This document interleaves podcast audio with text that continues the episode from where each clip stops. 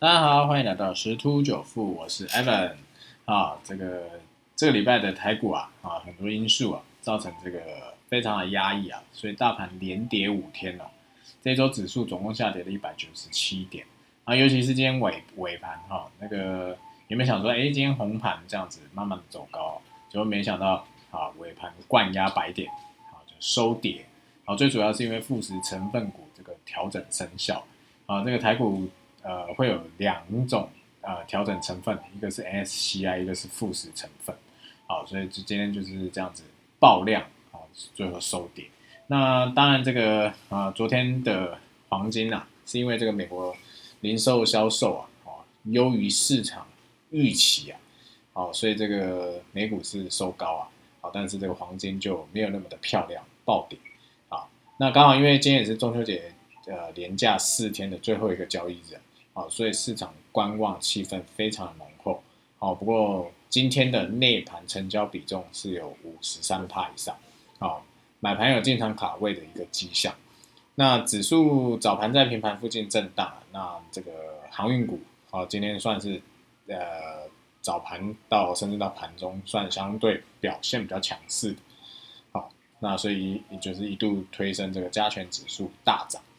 那最后就是因为追加力道不够，所以涨幅的收敛哈，而且在就是不过后来有些 IC 设计类股有跟上啊，所以这个但是因为调整的问题啊的关系啊啊，所以有些指数就整个灌压，尤其尤其是这个台积电啊，早盘买在六百一的哈，就后来收盘就在六百左右。那目前个股轮动速度很快，像昨天的资金聚焦全部都在化工，那今天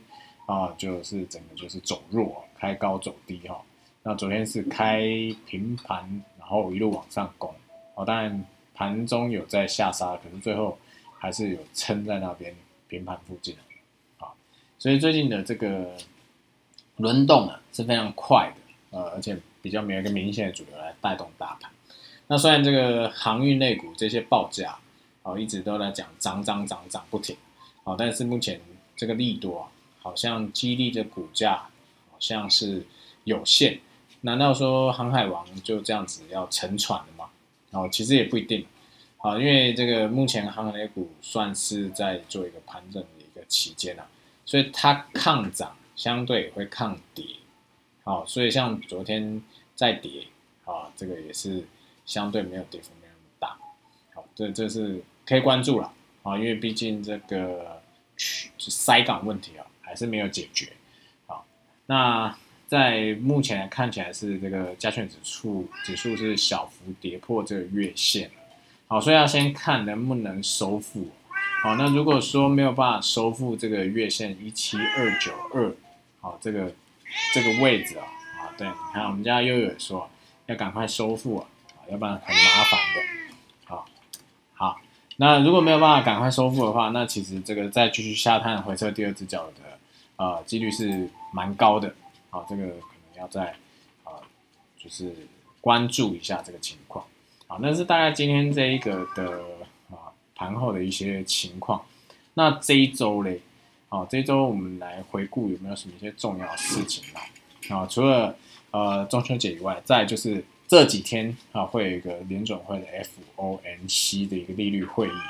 啊，所以其实全部的市场都在观望。那目前来讲，今天晚上美国是跌，啊，是跌，